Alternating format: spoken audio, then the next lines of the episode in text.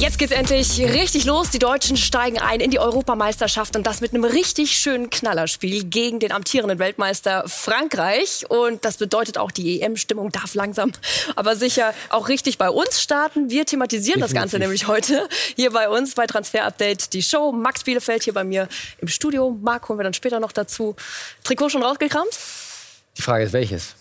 Stimmt, wir haben ja hier unseren äh, Frankreich-Experten. Wird auch ich habe beide, ich habe zwei Herzen in der Brust. Ah, okay, vielleicht kriegen wir es im äh, Laufe der Show noch raus, welches Trikot es tatsächlich sein wird. So, gehen wir rein.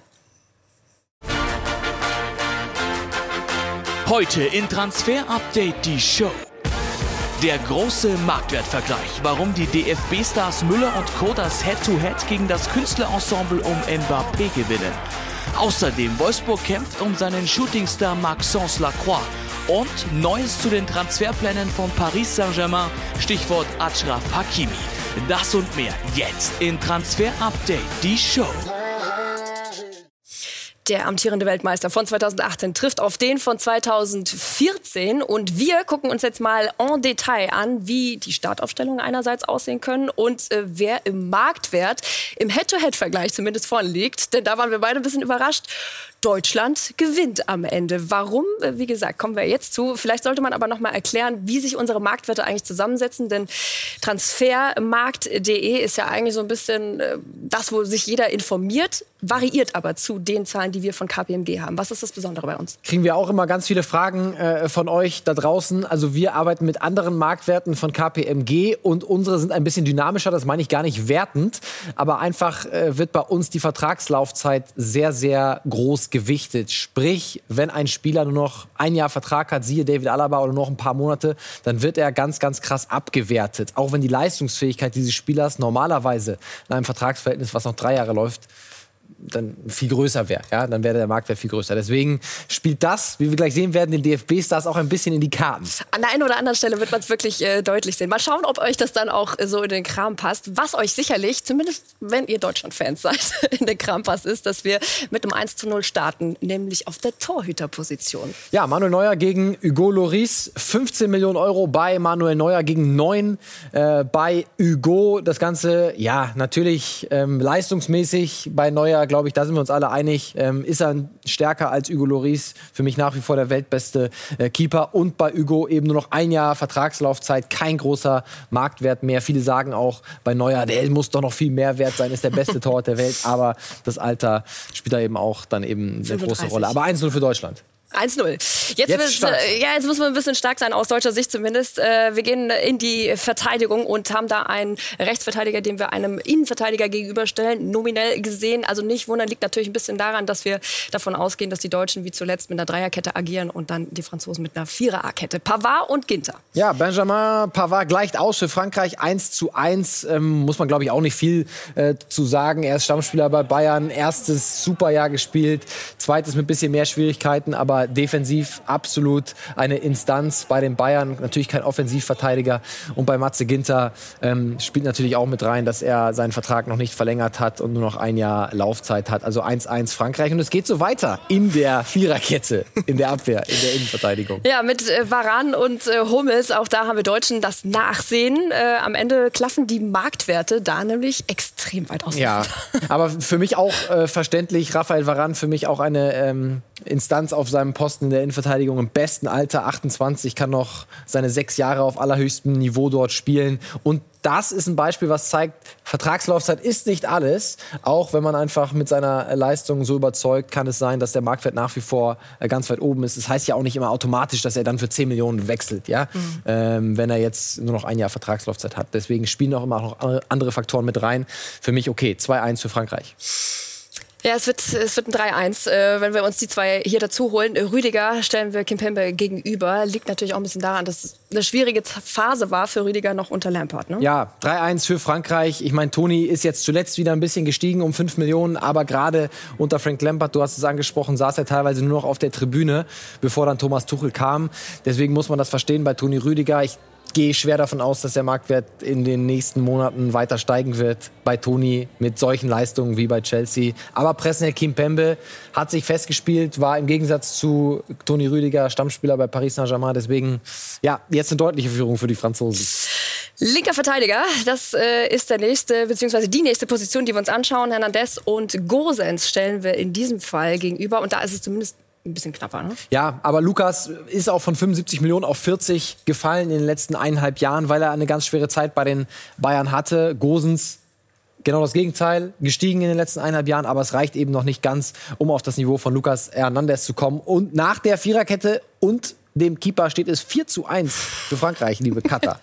ist ein bisschen bitter. Also, äh, genau, es gibt ein Comeback. Also so viel kann man jetzt schon mal sagen. Äh, denn wir nehmen jetzt Toni Groß mit rein, den wir auf seiner Position, äh, beziehungsweise im Mittelfeld dann N'Golo Kanté, dem Liebling der Franzosen, gegenüberstellen. Und da, ja, punkten wir wieder. Ja, er verkürzt auf 4 zu 2, 4 Millionen Euro mehr wert. Toni Kroos nach wie vor unter Sinne, den sie dann bei Real Madrid absoluter Stammspieler gewesen, Go-To-Guy. Ja, ich bin nicht, nicht ganz so äh, einverstanden damit. Ich ne? bin nicht ganz einverstanden damit. Also den Punkt äh, hätte ich Frankreich gegeben, äh, kann ich nicht äh, anders sagen. Wir können uns mal angucken, ein paar Statistiken äh, von N'Golo Kanté und äh, Toni Kroos. Dazu muss man aber sagen, ähm, dass gerade Kanté nicht so richtig statistisch messbar ist, seine Wichtigkeit. Wir schauen mal drauf. Bei den Assists, Toni Kroos natürlich viel besser, ist ein anderer Spielertyp, ne? mehr in die Offensive eingebunden als N'Golo Kanté. Bei den Tacklings ist Kanté besser und bei den Balleroberungen.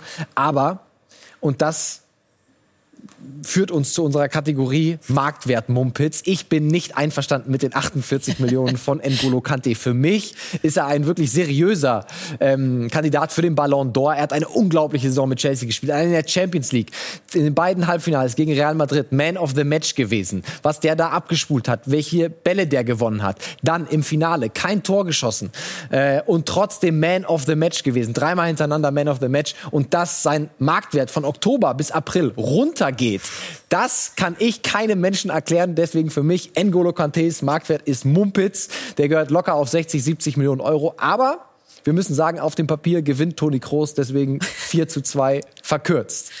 Und dann machen wir weiter mit dem nächsten Duell. Jetzt geht Deutschland nämlich ähm, richtig äh, gut los. 93 Millionen bei Joshua Kimmich und er gewinnt deutlich gegen Paul Pogba. Fast doppelt so viel wert wie der Franzose. Pogba auch eine schwierige Zeit in den letzten Jahren bei Manchester United gehabt. Deswegen für mich auch völlig okay. 4 zu 3. Und jetzt kommt der Ausgleich. 4 zu 4. Adrien Rabiot gegen Ilkay Gündoğan. Und das das für mich völlig verdient. Ilkay mit einer Sensationssaison bei Manchester City, so torgefährlich wie noch nie gewesen. Deswegen ist das ein Duell, was für mich völlig in Ordnung geht. 4 zu 4. Und auch da ist dann aber trotzdem noch mal interessant, äh, das Alter zu erwähnen. 30 ist ja dann doch. Und trotzdem noch mal gestiegen. Ja, eben. eben. Also kann man noch mal äh, den Hut ziehen. Völlig okay. Absolut.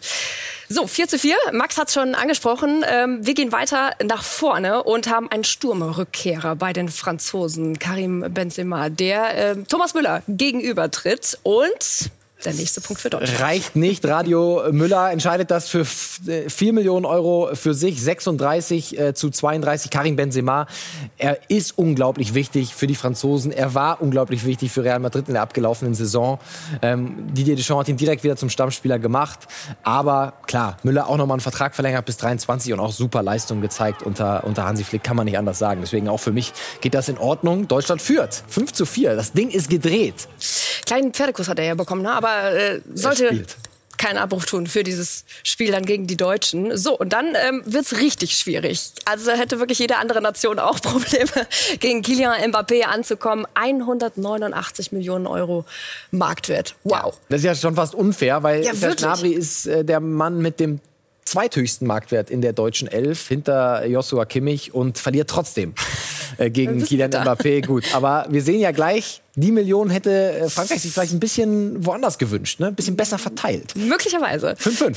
5-5 heißt, äh, wir haben jetzt noch einen einzigen Vergleich, der entscheidend ist. Und das ist dieser Mann hier aus deutscher Sicht. Der ist nämlich äh, für die deutsche Nationalmannschaft dreht. 90 Millionen, Kai Havertz, entscheidender Mann, wie hast du vorhin gesagt, äh, so wie im Champions League-Finale. Er äh, das schießt das entscheidende Tor, holt den entscheidenden Fall. Punkt für Deutschland. 6 zu 5 durch Kai Havertz. Auch das geht für mich in Ordnung. Griezmann in den letzten zwei Jahren Probleme gehabt bei Barcelona. Da wirklich nicht vollends überzeugt. Bei Frankreich ist das was anderes. Da hat er immer performt und ist auch der absolute Go-To-Guy neben Kylian Mbappé in der Offensive für Didier Deschamps. Aber das Ding gewinnt Kai Havertz und deswegen gewinnt Deutschland mit 6 zu 5 den Head-to-Head-Vergleich. Mhm. Auch wenn man sagen muss, im Gesamtmarktwert, wie wir hier sehen, ist Frankreich nach wie vor 100 Millionen Euro besser, aber eben schlecht verteilt. Bei Kian Mbappé sind es 100 Millionen Euro zu viel, die den Unterschied dann letztlich nicht gemacht haben. Aber 6 zu 5, ich finde, das können wir äh, als schöne Vorlage mal nehmen, um Marc Bärenbeck mit reinzuholen, der ja vor der Allianz Arena ist, unser DFB-Reporter. Heißt, Marc, müssen wir die Favoritenrolle vielleicht noch mal ein bisschen überdenken bei diesem Spiel? Ich werde es den Jungs erzählen. Hier hinter mir trainieren sie nämlich gerade. Abschlusstraining. Da laufen noch die letzten Minuten. Und das gibt nochmal den extra Push, dass sie bei uns gewonnen haben. Da bin ich mir sicher. Nein, aber vor allem ist ja so, dass natürlich die deutsche Mannschaft gerade auch versucht, so ein bisschen diese Underdog-Rolle wegzuschieben. Manuel Neuer hat vorhin auf der Pressekonferenz gesagt, also so schlecht sind wir auch nicht. ne? Und das stimmt ja auch. Also die Chancen berechnen viele als 50-50. Und ich glaube, das ist realistisch. Und trotzdem ist Frankreich Weltmeister. Und Deutschland ist vielleicht nicht Underdog, aber trotzdem ist Frankreich für mich Favorit. Wir können ja mal gucken, wie äh, dein Favorit, Frankreich übrigens ist auch dein Favorit? Ja, also ich glaube, da kann man so. äh, nicht anders sagen wie dieser Favorit äh, ins Rennen geht. Und wir haben ja eben gehört, Max hat sich noch nicht, zumindest hier noch nicht in der Sendung entschieden, welches Trikot er dann tragen wird, wenn es soweit ist. Unser Frankreich-Experte, wie ist der Plan von Deschamps? Ja, also mit der Elf geht er voraussichtlich rein. Ist ein 4-3-3-System, vorne ganz flexibel. Ob Griezmann dann wirklich äh, falsche Neun spielen wird, kommt auch ab und zu über rechts. Dann geht Benzema äh, ins Zentrum. Auch der kann sich oft mal fallen lassen. Neun Weltmeister von 2018 wahrscheinlich in der Startelf, nur zwei, die damals in Russland nicht mit dabei waren, eben Benzema und Adrian Rabiot. Für Coco Tolisso reicht es wahrscheinlich ganz knapp nicht. Der kam ja zurück von der Verletzung, hat eine super Vorbereitung gespielt, aber Rabiot noch eine Nasenlänge voraus. Das ist die Elf, die die Deschamps da voraussichtlich ins Rennen schicken wird. Marc, du warst bei der Pressekonferenz äh, zumindest digital wieder mit anwesend, beziehungsweise ich weiß gar nicht, wie es jetzt heute war. Durftet ihr mit in den Raum? So oder so, du hast auf jeden Fall zugehört, was äh, der Bundestrainer gesagt ja. hat und bei der, beim Abschlusstraining warst du auch noch mit dabei. Wie sieht's jetzt aus? Wie geht Deutschland, zumindest einen Tag vorher können wir das jetzt mal besprechen, rein in dieses Spiel? Ja, auf jeden Fall mit einem guten Gefühl. Das hätte ich vor drei Wochen noch nicht unterschrieben, weil zwei Faktoren haben wir noch nicht besprochen, die für Deutschland sprechen. Erstens Form und Weiterentwicklung in den letzten drei Jahren, äh, drei Jahren, drei Wochen enorm. Also gerade im März hat man ja noch gegen Nordmazedonien verloren, letzten Herbst gegen Spanien die Klatsche. Und trotzdem ist jetzt das Gefühl da. Auch, weil der zweite Grund, das Wir-Gefühl zurück ist. Die haben so viel Spaß im Training und das hat man auch gerade im Abschlusstraining noch erlebt. Und deswegen ist das eine Mannschaft. Die Franzosen, die zicken sich an. Giroud gegen Benzema. Giroud gegen Mbappé und genau das können sie gerne auch machen dann morgen. Das lenkt ein bisschen ab. Und in der deutschen Mannschaft, da stimmt's einfach. Und sie werden, bin ich mir sicher, mit Dreierkette spielen, mit einer ähnlichen, wenn nicht komplett identischen Anfangsformation wie gegen ähm, Lettland. Alles andere würde mich überraschen. Also auch mit Havertz von Beginn an. Übrigens auch gerade im Abschlusstraining hat Havertz gespielt in der ersten Elf und mit Joshua Kimmich auf rechts hinten. So Giroud und Mbappé, das ist ein bisschen wie, wie du und ich, ne? Also auf einen ganz grünen Zweig kommen wir auch nicht mehr. Und eigentlich lieben sie sich dann doch, oder wie? So ist ja bei uns jedenfalls, ne? Deswegen. Ja, genau. Wir, wir, wir zocken uns nur im Fernsehen, Marc. Äh, können nicht mit und nicht ohneinander, ne? Marc, äh, wir haben Florian Ja, nicht nur, aber wir vertragen uns wieder. Das ist das Wichtige, ne? Äh, das, äh, das stimmt, vor allem hier für unsere Sendung. Und da freuen wir uns auch jedes Mal wieder drüber, wenn wir das miterleben dürfen, wie ihr euch dann ein bisschen kabbelt. Wir gehen weiter zu Florian Neuhaus, den haben wir eben gerade nicht gesehen, Marc. Ähm, ist aber jemand, der sich ins EM-Schaufenster stellen könnte. Damit sind wir bei unserer Rubrik und Flo Neuhaus ist der Kandidat, den wir jetzt beleuchten.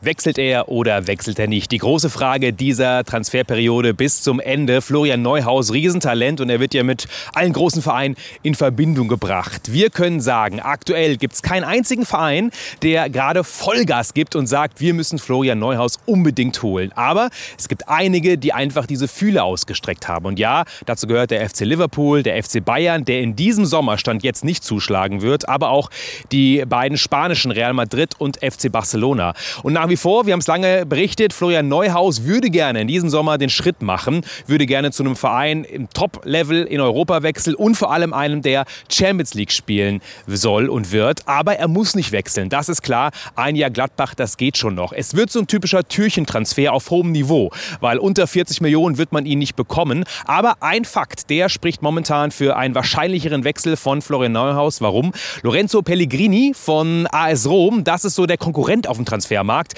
der ist auch im Gespräch bei Liverpool. Bei dem hat man sich auch von Real Madrid gemeldet. Und das ist ein sehr ähnlicher Typ. Der ist gerade verletzt, ist bei Italien nicht mit dabei und deswegen momentan ein Transfer bei ihm, haben wir heute gehört, unwahrscheinlicher geworden. Also Florian Neuhaus, die Personalie, wird uns noch einige Wochen bis zum Ende ähm, befassen. Seine Ausstiegsklausel ist abgelaufen, frei verhandelbar und trotzdem, es ist noch nicht ganz klar, ob er wirklich bleibt, weil Gladbach will und muss verkaufen.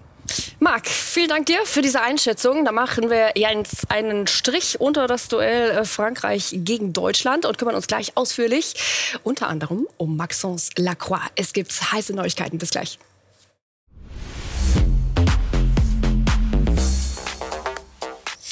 Weiter geht die wilde Fahrt hier bei Transfer Update, die Show mit Max und mir und wie versprochen auch mit Maxence Lacroix. Eine super Saison gespielt, Interesse geweckt und Leipzig hat jetzt den nächsten Schritt gewagt.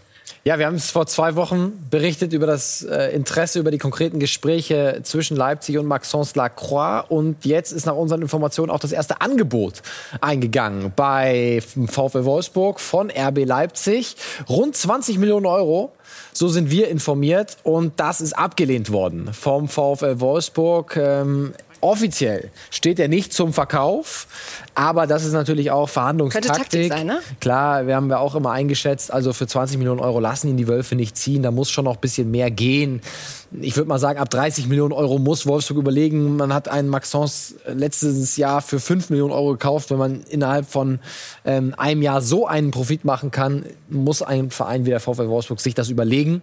Zumal der Spieler auch gerne den nächsten Schritt machen würde in Richtung Leipzig. Also da ist definitiv mit diesem ersten Nein von Wolfsburg noch nichts ähm, das endgültige das Urteil gesprochen. Aber ich stelle mich jetzt nicht auf eine kurzfristige Einigung ein. Das wird uns noch ein paar Wochen begleiten. Mal schauen, wie hoch dann das nächste Angebot sein wird. Der, also der Leipzig wird dranbleiben. Ja, Leipzig wird dranbleiben, da bin ich mir sicher. Ähm, sonst, äh, es wäre sehr untypisch, wenn man so weit ist mit einem Spieler, dann nach dem ersten Angebot gleich die Flinte ins Korn zu werfen. Ich glaube da nicht dran.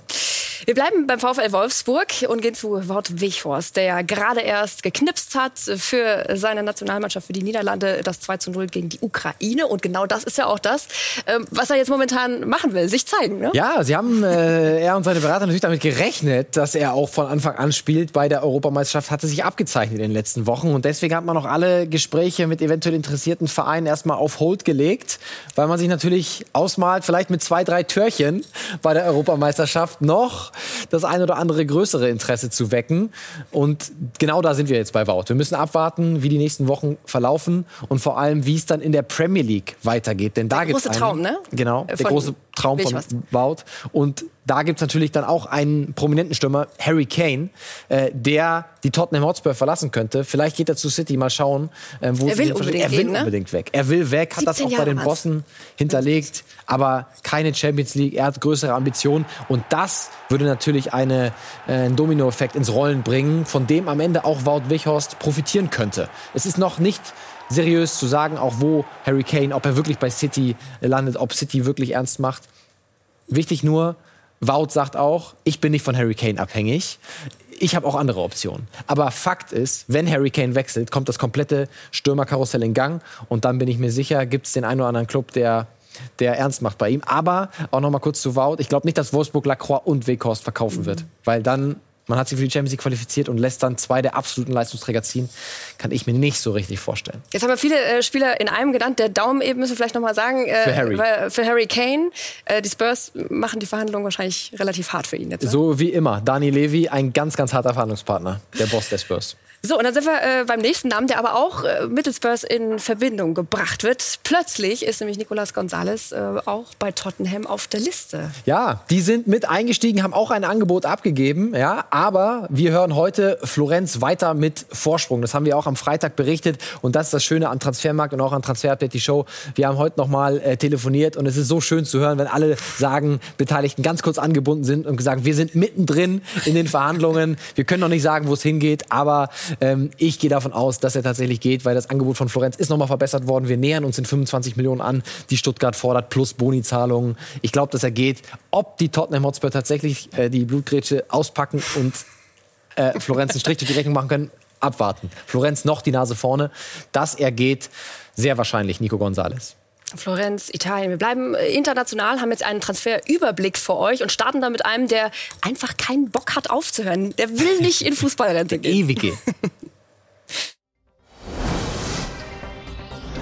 Statt Rente zurück zur ersten Liebe. Gianluigi Buffon steht nach Informationen von Sky Italia vor einem Wechsel zu Parma Calcio. Der fünfmalige Welttorhüter soll beim italienischen Zweitligisten einen Zweijahresvertrag unterschreiben. Bei Vertragsende wäre er also stolze 45 Jahre alt. Buffon soll bei seinem Jugendclub, bei dem er 1995 in der ersten Mannschaft debütierte und den er 2001 für 53 Millionen Euro für seinen aktuellen Club Juventus Turin verließ, bei der Mission Wiederaufstieg helfen. Bei Juve wurde sein auslaufender Kontrakt nicht verlängert. Bleibt Sergio Ramos doch bei Real Madrid? Nach Informationen der AS soll es zwischen Ramos und Realpräsident Florentino Perez ein Geheimtreffen gegeben haben. Zeugen zufolge sollen sie im Anschluss daran ein Lächeln im Gesicht gehabt haben. Die Marke hatte zuletzt berichtet, dass der Realverteidiger für einen neuen Zweijahresvertrag auch eine Gehaltskürzung von 10% in Kauf nehmen würde. Zuletzt hatte es auch Gerüchte um ein Angebot von Ramos Ex-Club FC Sevilla gegeben.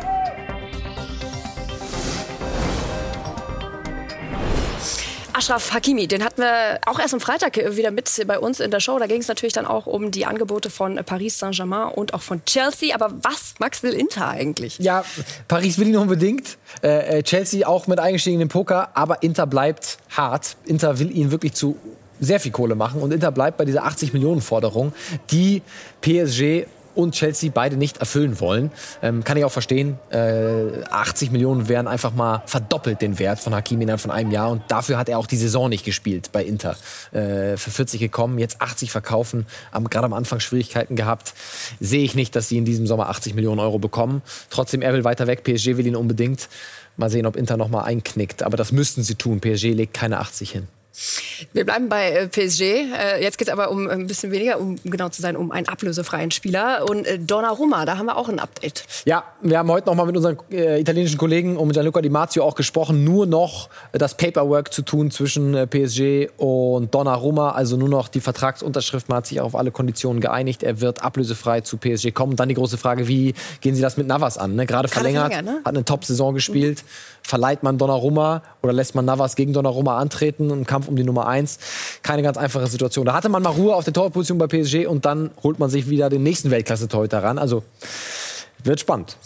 Jane Sancho, immer, immer wieder hier bei uns in der Sendung äh, Thema gewesen. War es jetzt auch vor kurzem erst wieder am Freitag. Äh, aber auch jetzt haben wir dafür ein Update.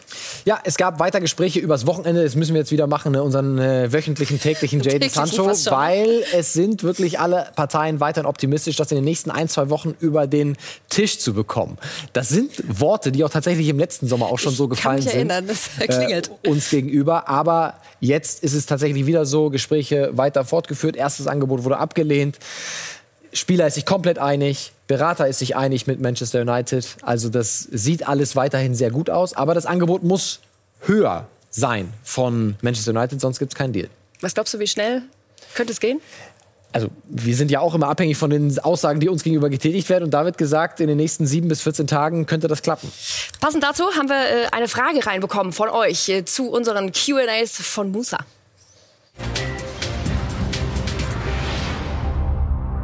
Ja, hi Max. Ja, meine Frage wäre, wer Sancho-Nachfolger wird bei Dortmund. Ob das jetzt meines oder jemand anderes. Danke.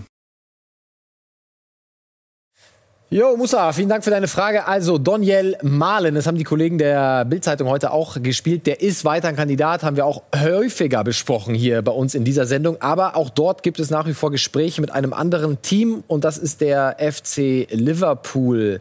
Also, da muss geschaut werden, was passiert. Eventuell verlieren sie Salah. Dann muss äh, geschaut werden, wie konkret sie bei Malen werden. Aber der ist ja auf jeden Fall bei Dortmund auf der Liste. Berater ist Mino Raiola gleicher Berater wie Erling Haaland. Da sind die Drähte auf jeden Fall kurz beim BVB. Mal schauen. Nach der EM äh, sollen dann die Gespräche fortgeführt werden. Das ist ein ganz heißer Kandidat. Mal gucken, was wir noch von der Rakete sehen werden. Das war's von uns heute hier bei Transfer Update die Show. Ihr könnt übrigens auch wieder damit äh, dabei sein. Ihr könnt uns einfach ein Video schicken. Also genau genommen Max Bielefeld oder Marc Bärenbeck per Instagram und schon seid ihr mit drin hier bei uns im Transfer Update die Show. Freitag dann übrigens wieder zu ganz gewöhnlicher normaler Zeit 18 Uhr geht's da dann los. Wir freuen uns drauf. Bis dahin, tschüss. Ciao.